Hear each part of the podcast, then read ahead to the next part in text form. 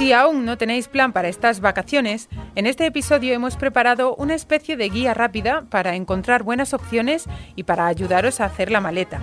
Y si tenéis plan de vacaciones, pero vuestra duda es si el fondo en el que invertís es sostenible o no, también queremos hablaros de cómo distinguirlo en medio del ecopostureo que se da en los mercados. Soy María Hernández y estas son las cuentas claras, el podcast de economía del diario El Mundo. Las cuentas claras. El verano está ya a la vuelta de la esquina y muchos de vosotros seguro que estáis buscando dónde pasar unos días. No sé si ya tenéis algo reservado, pero si habéis echado un vistazo os habréis dado cuenta de que algunas zonas están casi imposibles.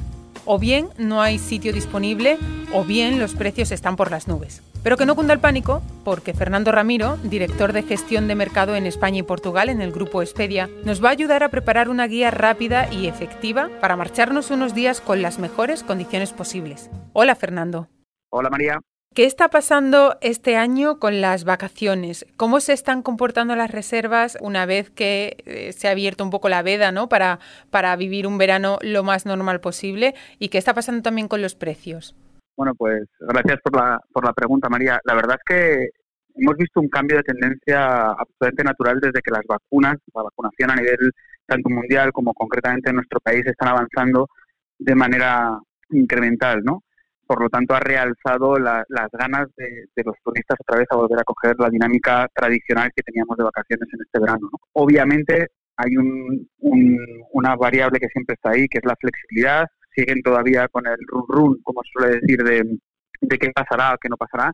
¿vale? Entonces siempre tienen en la cabeza el tema de la flexibilidad, pero sí que estamos viendo una, una recuperación bastante progresiva de las reservas. ¿no? Para darte un dato, eh, más o menos estamos viendo que hay una progresión semana tras semana de alrededor de un 35%, que eso es bastante significativo, y el balance de un año 2020 que fue fatídico para todos nosotros, por ejemplo, donde el doméstico fue lo que imperaba, se está contrabalanceando con, con el mercado internacional y ya estamos en ese 45 doméstico, 55% de, de tráfico internacional, ¿no?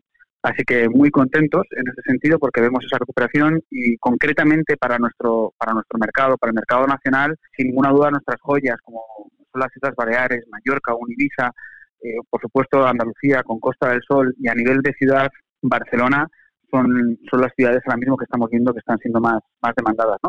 Y más a largo plazo te diría que para el invierno un Canarias está empezando a causar furor. Así que muy contentos y muy ilusionados porque, porque vemos que las cosas empiezan a coger su ritmo. ¿Y qué pasa con los precios? ¿Están subiendo más o, más o menos se mantienen en, en la como en la etapa pre-COVID? No, en principio lo que estamos viendo es que el, el, precio evidentemente se está empezando a nivelar acorde a la demanda, ¿no?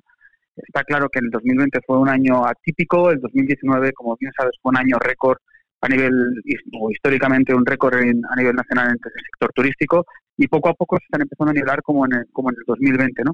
Lo que sí es, eh, lo que te comentaba, ahora mismo uno de los mayores detonantes para buscar vacaciones es la flexibilidad y la seguridad. De hecho, actualmente uno de cada tres clientes que estamos teniendo nosotros están buscando sin ningún tipo de duda una cancelación flexible a poder ser a 24 o a 48 horas por encima del precio. ¿no? Entonces creo que ahora mismo eso es lo que se está, se está imponiendo. A la hora de organizar nuestro viaje, ¿es mejor acudir a una agencia u organizarlo nosotros por nuestra cuenta? ¿Cómo encontramos mejores opciones? Bueno, yo creo que, que gustos para todo, está claro. Lo que sí que es recomendable, sin ningún tipo de duda, es que el sitio donde vayas te dé las garantías de, con tu reserva en caso de cancelaciones, en caso de recaída, de que no tengamos problemas, porque ya hemos experimentado durante este 2020 pues toda la problemática que, pudo ser, ¿no? Debido a las circunstancias. Entonces, está claro que, ahora mismo lo que queremos como industria es que esto salga para adelante y yo creo que siempre hay hueco para, para todo el mundo y, cada uno tiene sus necesidades. Lo que sí que te puedo decir es que actualmente en todos los las entrevistas que estamos haciendo nosotros, los estudios que hacemos nosotros para coger un sondeo del mercado y mirando nuestros datos, el 50% de los clientes están yéndose al mundo online, porque les ofrece esa flexibilidad, les, les ofrece la personalización de poder componer su viaje no solamente con un hotel, sino con el hotel, el coche, el crucero, el avión, la excursión de turno y siempre con la garantía, sin ninguna duda, de, de, la flexibilidad que, que, trabajamos con los proveedores para que se la puedan dar nuestros clientes. Y pensando en, en esa gente que recurre al medio online, y que también organiza por su cuenta las vacaciones. No sé si alejarnos del centro de las ciudades o de puntos turísticos, ser flexibles, por ejemplo, con nuestras fechas. Entiendo que no es igual irse un viernes que irse un lunes de vacaciones, por ejemplo, o, mirar opciones de alejamiento distinta de los hoteles, como pueden ser apartamentos o, bueno, pues camping, no sé, eh, otras opciones diferentes. ¿Eso también puede ayudarnos a encontrar mejores ofertas o mejor relación calidad-precio? Bueno, efectivamente, María, es un buen punto. Nosotros lo que hemos visto es, me encanta llamar, utilizar esta palabra, ¿no? que es la, democratización del sector turístico, donde ya no todo está focalizado en los grandes viajes o en la playa, sino que el turismo rural, obviamente la playa sigue siendo uno de los, eh, de las prioridades fundamentales para nuestro, nuestro reclamo fundamental, pero el turismo rural está cogiendo mucha relevancia, el gastronómico, por supuesto la parte de ciudad, como te comentaba antes, como un Barcelona, un Madrid, un Sevilla, siguen siendo ciudades eh, absolutamente necesarias de, visitar y se están haciendo. Y lo que sí que estamos viendo es que, por ejemplo, los próximos 18 meses, por darte datos significativos, el 45% de los clientes sí que están buscando irse a la playa. Yo creo que lo necesitamos todos como el comer, ¿no? El desconectar. Pero también hay un 33% de gente que está buscando irse a, ese turismo, no sé si denominarlo rural, pero sí los pueblos más pequeños, las zonas que habitualmente no estaban en el ecosistema de irnos de vacaciones prácticamente para nadie, ¿no? Y luego otra cosa que yo he leído al menos en, foros y en blogs especializados, se dice que para encontrar mejores precios es mejor, eh, bueno, aplicable sobre todo a los vuelos, ¿no? Que es mejor hacer las reservas en determinados días de la semana. Según el estudio que cojas, pues uno, uno dice que es mejor el martes, otro que es mejor el domingo, en fin. No sé si eso es verdad o es un poco leyenda que se ha ido creando en estos últimos años. Ojalá tuviéramos la respuesta mágica, ¿no? Es la leyenda urbana de los martes por la tarde los vuelos son los más baratos, ¿no? Bueno, yo creo que, efectivamente, efectivamente ha habido mucha leyenda urbana con respecto a este tema y, lo que ha pasado es que el comportamiento del cliente, la demanda de, del sector turístico ha cambiado en este último año y medio, dos años prácticamente. Y entonces el comportamiento del viajero, como comprenderás, ha cambiado y por lo tanto la manera de servir el viaje se ha adaptado a ese, a ese cambio. ¿no? Actualmente te diré que, lo que estamos viendo es mucho mercado nacional que no que se está moviendo en un tráfico aéreo porque lo tienen controlado y porque podemos hacerlo ahora, ¿vale? Eh, no es un problema. Estamos viendo, como te decía, que el mercado internacional poco a poco se está, se está levantando. Si me preguntas cuál es la fecha clave, la hora clave para hacer cualquier reserva, yo creo que, tenemos mucha riqueza y, al final mucha riqueza de oferta, por lo tanto encontrar una buena oferta ahora mismo es relativamente sencillo ¿no? en el mercado. Y si aún así dejamos para ultimísima hora lo de reservar las vacaciones, ¿podremos encontrar chollos o buenas opciones? Sin ninguna duda, es decir, estamos viendo, como te comentábamos, ¿no? Eh, no hay un cambio de tendencia radical, pero, pero sí que ha habido última hora, ¿no? Se decía que el mercado nacional estaba reservando siempre última hora por ese tema de la flexibilidad, el internacional por lo, habitualmente tiende a, dejarlo un poco más eh, o reserva con anticipación porque tiene más dependencia del sector aéreo, ¿vale? Porque habitualmente viene en paquete, viene con el hotel y el avión. En Expedia podemos trabajarlo, de manera que esa anticipación es un poco mayor. No quiero dejar de contaros algunas cosas que están pasando a nivel europeo en estos días y que van a determinar y mucho lo que vendrá en los próximos meses. Por ejemplo, que Bruselas se ha propuesto mantener suspendidos los objetivos de déficit de los países en 2022 y solo empezará a suavizarlos a partir de 2023. O también que Bruselas quiere obligar a las grandes multinacionales a publicar los beneficios que obtienen y los impuestos que pagan país por país. Y a Europa miramos también esta semana porque el BCE vuelve a reunirse y será entonces una buena oportunidad para conocer cómo ve el aumento de la inflación y qué riesgos podría implicar. Mercados. Una de las cosas que hacemos últimamente y mucho en vacaciones es presumir en redes de los lugares a los que vamos. El típico postureo de playa.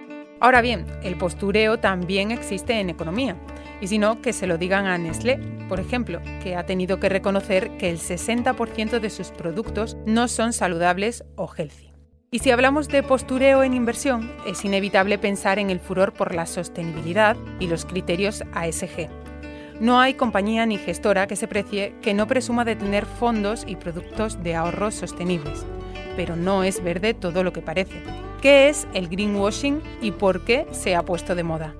Me responde Cristina Martínez Salas, gerente de productos de inversión y ahorro en Triodos Bank. En el sector bancario corremos el riesgo de caer en el denominado greenwashing si no nos tomamos en serio los compromisos que como sector hemos acordado. Me estoy refiriendo, por ejemplo, al compromiso de acción climática que firmamos en la COP25 de diciembre del 2019 y en el que el 90% de los bancos que operamos en España nos comprometimos a tres cuestiones fundamentales. La primera, a establecer planes de descarbonización, la segunda, a medir el impacto de las emisiones de nuestras carteras y la tercera, a publicar los progresos con herramientas homologadas y de manera transparente. Además, este compromiso de acción climática del sector financiero español se ha hecho ley en las últimas semanas, materializando la obligación del sector financiero de alinear las carteras de préstamos con los escenarios de París a partir de 2023. En cambio, lo que la ley no incluye es la exigencia de la medición de las emisiones de las carteras de préstamos de los bancos, lo que denominamos el alcance 3, y que entendemos ayudaría a establecer objetivos concretos y medir el avance del sector. Hay que tener en cuenta que en el caso de los bancos esta medición es la más importante, porque más del 90% del total de las emisiones que producimos vienen precisamente de estos préstamos. Nosotros, Triodos Bank, desde 2018 medimos y publicamos el impacto de las emisiones de nuestras carteras de préstamos aun sin estas exigencias legales. Aunque para 2050 el sistema financiero se está comprometiendo y adhiriendo a los objetivos de la recién creada Alianza de la Banca por las Emisiones Net Zero, que está impulsada por las Naciones Unidas, este nos parece que es un horizonte muy lejano. Con los objetivos de que la ley de cambio climático establece, se deja abierto el riesgo de inacción y sobre todo el lavado de cara o greenwashing en el corto plazo por parte de actores decisivos para un cambio real que de verdad detenga o incluso haga retroceder el cambio climático. Ya tenemos pruebas de esta, inacción y de gestos de colabado de cara, por ejemplo, con grandes bancos que anuncian neutralidad climática para 2050, pero al mismo tiempo están comunicando el incremento de sus inversiones en combustibles fósiles durante el año pasado. ¿Cómo distinguir el ecopostureo del compromiso real? La primera pregunta que nos podemos hacer es ¿qué hace mi banco con mi dinero? Para visualizarlo mejor podemos plantearnos otras cuestiones como por ejemplo, ¿conozco qué empresas financia mi banco y dónde está invertido? ¿Cuenta mi banco con alguna política de exclusión para evitar crear impacto negativo? ¿Cuenta mi banco con políticas de inclusión para promover el impacto en la sociedad y el medio ambiente?